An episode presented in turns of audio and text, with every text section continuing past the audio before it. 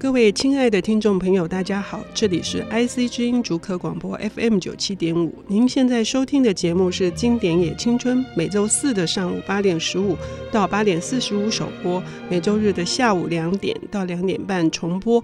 我是陈慧慧，今天非常开心，又继续要欢迎一个特别从台中搭高铁赶来的领读人，也是呃，现在目前担任国立呃中心大学台湾文学与跨国文化研究所的副教授陈国伟。国伟你好，慧慧姐好，各位听众朋友大家好。上一集呢，国伟呢，我有比较多一点的介绍，呃，他不仅在学术的背景上面，呃，非常的认真踏实啊，呃，具有一个十足的呃实力。他同时在这个流行文学、大众文学、呃，跨国文化研究上面呢，也着力甚深呢，呃，经常在国外的研讨会上面，呃，越来越备受瞩目。所以呢，他写的评论。就会非常的好看啊，呃，就是各位听众朋友有机会的话，留意他的三本著作。我们等一下有时间来说那三本的那个名称。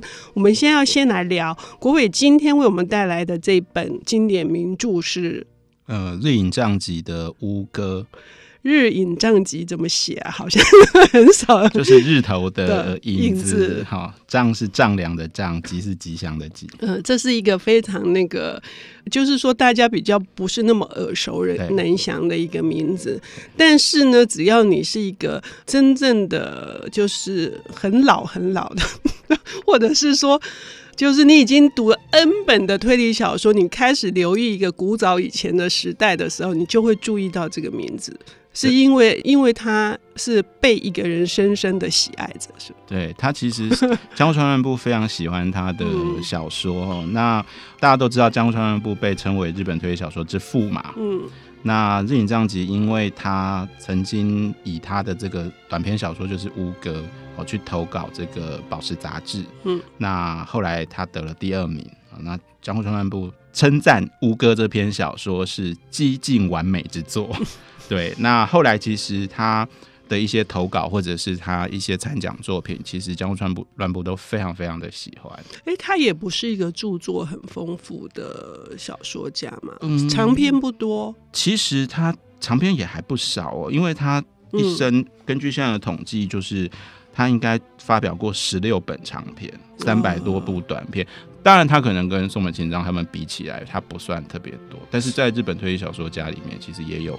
作品更少的创作者，嗯，对，确实是，呃，而且他跟松本清张跟上集我们介绍的松本清张才差一岁，对，他是一九零八年出生的，所以是同一个时代的，也都是经历过战争的创伤，哈，嗯，不过他的家境背景比较好了，因为我们都知道苏文先生家境非常的不好嘛，嗯，那他可能相对好一点，因为他曾经在那个外国语言学校就读。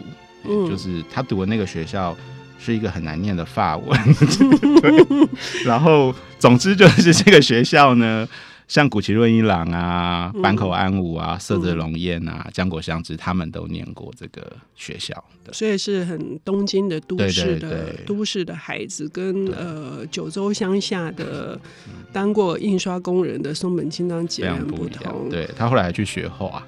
嗯，所以其实相对来讲，他的这个文化素养。从小其实是比较不一样的，嗯，因为我以前虽然知道日影丈吉这个名字，但是我也是一直没有机会哦，所以我有时候会非常感谢领读人，就是从开播以来，有一些书呢，它并不是真的很排到很前面，可是因为领读人关系，我读了之后就觉得说啊，我怎么会错过这本书？我读乌歌的时候也是这样的感觉，嗯，我会愿意一篇一篇的，然后。好像细嚼慢咽的主角的去读，我主要一个原因是因为它有个特色，是它那个意象的经营会让你要想要，它不是故事的描写，是那个氛围会让你想要仔细的去想，然后去想象、去揣摩那个情境。他的小说呃幻想性很高，嗯，对。那我想，所以其实大家都认为，其实他的作品。呃，有相当程度的浪漫主义的影响。嗯，那我想这大概跟他其实受到法国文学的影响有关，嗯，当然也可能跟他学习绘画是很有关系的哈。嗯、他甚至后来他还翻译过呃很多法国推理小说，像那个卡斯顿勒湖的《黄色房间的秘密》啊，嗯《歌剧魅影》。嗯，其实他都呃有翻译过，嗯、所以他作品里面的这种特质跟这样的一个背景，其实应该有很大的关系。呃，是有非常浓厚的异国的情调，对、嗯，不只是法国，还有一些希腊的神话的影子，中国的呃神话的影子也都有。所以他的小说在这本新语的版本里面，他才会写说是怪奇侦探小说，这非常的矛盾呢。就是侦探小说是理性的东西啊，嗯，是。它是有逻辑的，可是怪奇是没有逻辑的，就所以这是它的最大的特色嘛？对，应该是说，其实这一本先回头讲一个讯息好了，嗯、就是说，嗯、的确就像刚刚慧慧姐讲的，她的作品其实呃很散逸哈，就是她创作了很多作品，可是其实并没有很有系统的出版或者是。集结过，那其实一直到她死去后，就是一直到两千零二年，呃，日本的那个国术刊行会才陆续出版她的全集。嗯，那他的全集里面其实有一个很重要的编选者是日下三藏。嗯，那呃，他其实是推理科幻的研究家。嗯，那他自己他在那个逐魔书房，他主编了一个系列叫《怪奇侦探小说名作选》。嗯，所以他就特别在其中出版了一本，哦、就是他自己选的，就是所有都是日影藏吉的作品。嗯嗯嗯、对，那呃，而且这一本作品其实收录的，就是作品时间是长达将近快三十年。嗯，对，因为他认为，呃，日影藏吉是呃所有从宝石杂志出道的作家里面，唯一受到推理小说跟幻想小说的读者。热烈支持的作家，嗯嗯、就是他同时很跨，跨领域的，对跨领域的一个作家，而且在那个时代非常的不简单。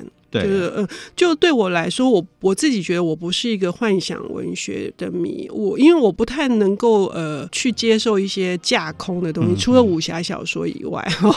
但是我看了这个之后，是因为它浓浓的文学味的关系哦，我完全没有任何的觉得会唐突或汉格。我刚刚已经说过，我很愿意每一篇都细细品尝了。但是这本书，因为等于是他在台湾的唯一的一个代表作。所以我们要等一下休息一下，再来请国伟来跟我们聊，就是说它里面有哪几篇呃是会特别推荐给听众朋友的。我们休息一下，等一下回来。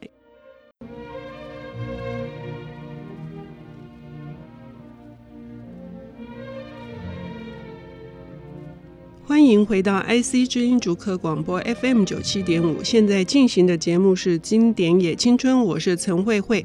我们今天邀请到的领读人是中兴大学台湾文学与跨国文化研究所的副教授陈国伟，来为我们介绍一个我们现在在台湾比较少听到，但是它也非常重要的是江户川乱步日本推理小说之父，他郑重推荐。说他写的一篇得奖作近乎完美的《日影帐集》，我为我们上个节目上一段我们已经聊到了大概这些背景，对。但是关于这本书，你自己有没有特别偏好的？因为它是一个短篇小说集哈，你有没有特别偏好的几篇想要跟大家分享的？其实他被我们刚刚在上一段节目讲到这个编选吴哥的这个研究家是日下三藏，嗯、那日下三。哎、欸，三藏吗？三藏。哎、欸，我每次都叫他藏三，因为我有他好几本书。好，对不起。那没关系。他其实就是他称呼日影藏吉的方式很有趣。他他叫他是昭和幻想机器，啊、就是对。那在这个乌歌里面，我们可以看到，其实每一篇作品都有不同程度的幻想性。嗯、那当然有一些作品，其实它。比较靠近推理小说，嗯、那有一些作品就是真的很纯粹的，甚至是科幻小说或者是恐怖小说，就是其实是蛮多元类型混杂的。嗯，那我觉得其实这也蛮能够去反映在日本战前整个推理小说在发展过程里，嗯、呃，激发出来的各式各样对推理小说的想象。嗯，那我自己其实特别注意到，它是因为呃，日影这样子写了蛮多跟台湾有关的题材。这个在日本作家里面，尤其是推理作家里，其实是比较少的。那当然，主要也跟他在他被征召入伍过，然后到台湾来派驻到台湾，然后一直到战争结束，其实有待了蛮长一段时间。对对，其实我在看的时候，我会觉得说，他真的是很能够把这个既有的，不管是他看到日本自己原来有的一些。神话传说、都市传说，哦，各式各样的题材，把它融入他的，成为他小说的这个呃灵感。那他其实也能够善用这个国外的西方的一些素材。嗯，那我自己当然，因为从这个，我觉得其实台湾的读者可以认识他，是有一个很关键原因，就是我刚刚讲的，因为他跟台湾的关系嘛，哈，所以我我我想要特别来讲介绍一下。这本小说的最后一篇哈，这一篇叫《吸血鬼》。嗯，对，那这篇其实它是在讲述，就是呃。在这个红头屿哈，那其实照他描述的这个地理位置，应该是蓝屿。嗯，好的，就是在蓝屿呃有所谓的吸血鬼传说的故事。总之就是战败以后，呃，美军开始要进入台湾，然后他们就到这个呃红头屿上面去巡查，然后结果就找到一个日军的逃兵，然后他非常的虚弱苍白，然后找到他的时候，他就一直喊着这个。Bat 就是蝙蝠，英文的蝙蝠。嗯，那呃，他们找到他的过程，其实是一个一个神秘的女人带他们去的。那总之后来呃，就发现说这个人其实有很严重的贫血症状，他好像血被吸了很多这样子。当然，这样的小说最后他会给你一个想象空间，哈，他并不会直接的告诉你说，呃，是不是真的如此？哈，但是。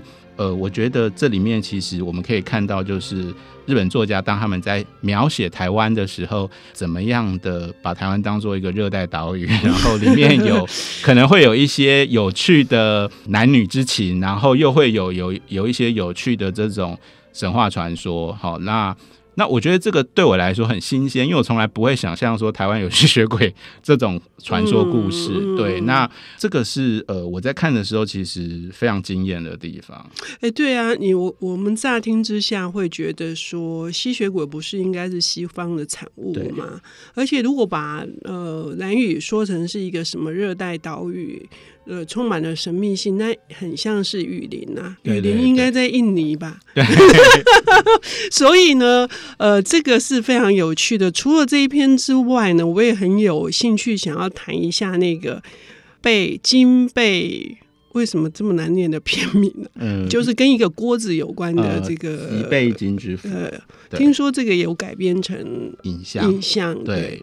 对这是一一篇怎样的故事？其实这篇呃小说，其实它也是利用了这个妖怪的民间传说，然后去重新包装的一个故事。嗯，当然我自己在看的时候，我其实觉得很。很有趣的在是说，因为他后来会跟，我觉得他有点难讲，因为他其实跟一个被设计的犯罪是是，是有关的，是是是对，就是一个男人，他因为呃，就是一事无成，走投无路，然后呃，觉得他到处告急，没有人愿意帮助他，然后他。在某一个地方买醉的时候，突然有一个男人跟他讲说：“你这么老实的人，这么的不幸，太可怜了。我介绍给你一个人，然后这个人呢，他可以帮助你，因为我就是在他的帮助之下开了一家小店的。”那于是这个叫这个周本的这个男人呢，听了之下真的是感激涕零，因为呃，从来没有人愿意帮他伸出援手，可是这个陌生人，好，这个陌生人却愿意帮助他。他觉得说，这到底是天降的一个好运，还是事有蹊跷？可是你知道，溺水的人总是想要抓住最后一根稻草的，所以于是他就跑去了。哈，那像这样的故事，就会产生了一连串他心里面的这种挣扎。嗯，到底他要不要去？然后他心里面又觉得哪里怪怪的。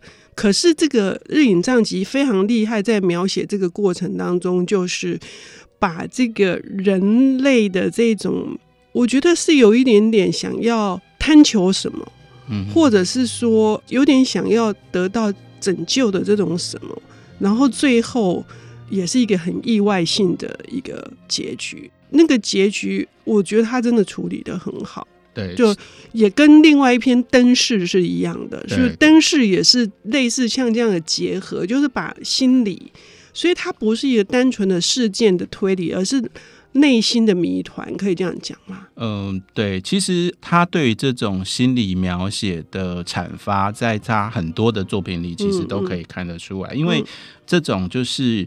呃，叙述者或者是主角，他处在这个现实跟虚幻的这个迷雾中的这种感觉，嗯、其实用第一人称的方式是最好去、嗯、去诉说的哈。嗯、那或者是说是站在这个主角的这个角度来写，是最好诉说的。像像比如说，他有一篇那个《冬天红》，嗯，对，《冬天红》也是，就是说。一个人要到乡下去，在除夕那一天要到乡下去，呃，送东西给亲戚，然后结果他选了一个不是那么熟悉的站下车，哈，就是不是他每次去的那个站下车，然后他必须要走过一段山路才能到那个村子。那在这个过程里面，他就听说了这个呃一个杀人案件，然后他后来在路上遇到一些人的时候，他就觉得，哎，这些人好像跟他刚刚听说的那个杀人案件之间。的人是有关的，或者他甚至想象说，诶，是不是他就是那个当事人？而且这个他路上遇到的人呢，又偷偷的做了一些很神秘的事情。那你就可以看到，就是说日影藏吉怎么样的把一个角色他在这个现实中所看到的一些蛛丝马迹，然后可是他自己其实有很多的心理挣扎啊，或者是说他其实是。警觉到说，哎，这个其实可能就是，比如说他会以为，哎，这个就是刚刚我听说那个犯罪者，那他是不是其实这个犯罪的真相并不如大家所传说的那样？那他就是会自己介入，然后甚至为自己带来一些意想不到的改变啊！我觉得其实在这个过程里面，其实是很很特别的。应该呃，这样听起来是不是说有一点是把他所听到的东西，在他的心里面变成绘声绘影？对然后这种绘声绘影，他用他特别的文字，把他所所想象的绘声绘影传达给读者，然后我们也投入了那个绘声绘影当中，我们也模糊的现实跟那个奇幻幻想，进入了那个奇妙世界里面。嗯，对，就是他好像是现实，又好像超现实。是，对，嗯嗯、但是那个就是人心投射出来的。基于现实，但是又有人心介入的一个非常暧昧的一个世界状态。是，这就是日影藏吉吸引人的地方，也就是他为什么这本书我们要郑重推荐给听众朋友的原因。认识一个新作家，进到另外一个奇幻世界，这个奇幻世界真的是充满了异国的风味。欢迎大家有机会翻开这本日影账集的乌哥。我们要谢谢国伟今天的领读，谢谢，谢谢慧慧姐，下周见。